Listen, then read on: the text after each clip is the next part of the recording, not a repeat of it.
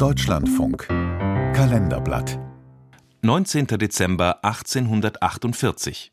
Vor 175 Jahren starb die englische Schriftstellerin Emily Brontë.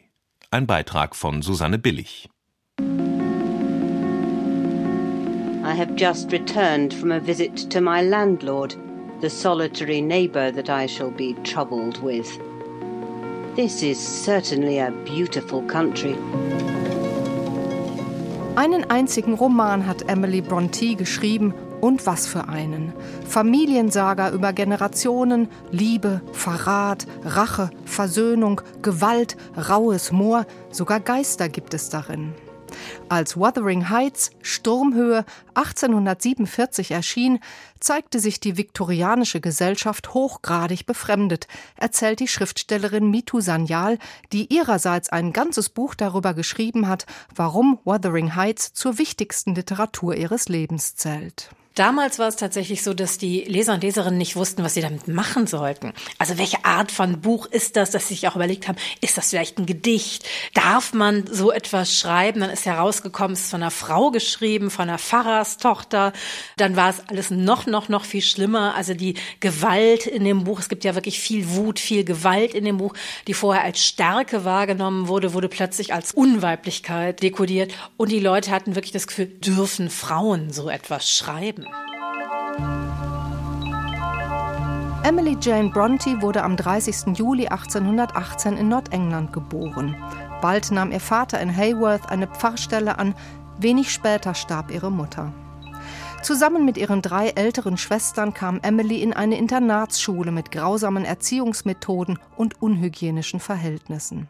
Zwei Schwestern überlebten das nicht. Der Vater holte Emily und Charlotte zurück ins Pfarrhaus, wo die verbliebenen Geschwister fortan lebten, eng miteinander verbunden, aber keineswegs von der Welt abgeschnitten, denn Hayworth war eine Stadt mitten in der industriellen Revolution. Natürlich, wenn die aus dem einen Fenster geguckt haben, haben die ins Moor geschaut. Aus dem anderen Fenster haben die aber wirklich die Schornsteine der Fabriken gesehen. Die waren unglaublich gebildet. Also Emily Brontë hat ja mehrere Sprachen gesprochen, hat auch aus dem Griechischen und Lateinischen übersetzt.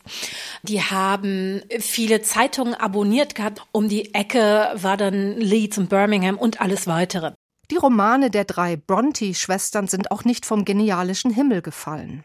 Emily, Charlotte und Anne haben schon als Kinder viel erzählt und geschrieben.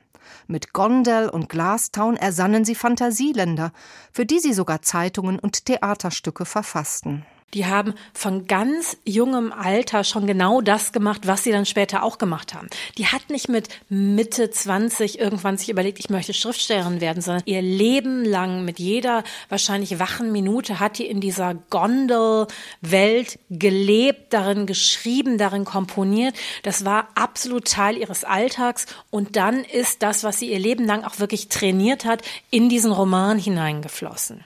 Dieser Roman mit seiner teils derben Sprache und expliziter Gewalt galt mal als Monster, mal als unentzifferbares Raunen. Emily Brontë wurde als scheue Wanderin im Moor mystifiziert, obgleich sie als Lehrerin mitten im Leben stand, ein Faible für Haustiere hatte und einen handfesten Humor. Ihr sorgfältig durchdachtes Werk wurzelt für Mitu Sanyal in einer Realität geprägt von sozialen Verwerfungen und Rassismus. Für mich ein wirkliches Aha-Erlebnis war, dass Emily Brontë in ihrem Leben ja auch sehr viel Rassismus erlebt hat. Ihr Vater kam aus Irland und dass Menschen aus Irland von England aus als schwarz rassifiziert wurden, ist halt eine gängige Praxis gewesen. All das können wir in dem Buch miterkennen als Spuren. Es ist natürlich kein Buch, was mit erhobenem Zeigefinger sagt, das und das ist meine Politik. Das unterscheidet sie zum Beispiel an ihrer Schwester Charlotte, die sehr explizit politische Statements macht, die dann auch in einer ganz anderen Form natürlich veralten, als dass sie uns das ja fühlen lässt. Also sie lässt uns ja Entrechtung fühlen und dieses Gefühl von unglaublicher Wut, die dann halt auch in etwas Monströses umschlägt im Lauf des Romans. Emily Brontë starb mit nur 30 Jahren, vielleicht an einer Lungenentzündung, vielleicht an Tuberkulose, auf jeden Fall ohne Arzt, den wollte sie nicht. Sie habe, so beschrieb es Schwester Charlotte, widerstrebend gegen den Tod angekämpft, denn er riss sie aus einem glücklichen Leben.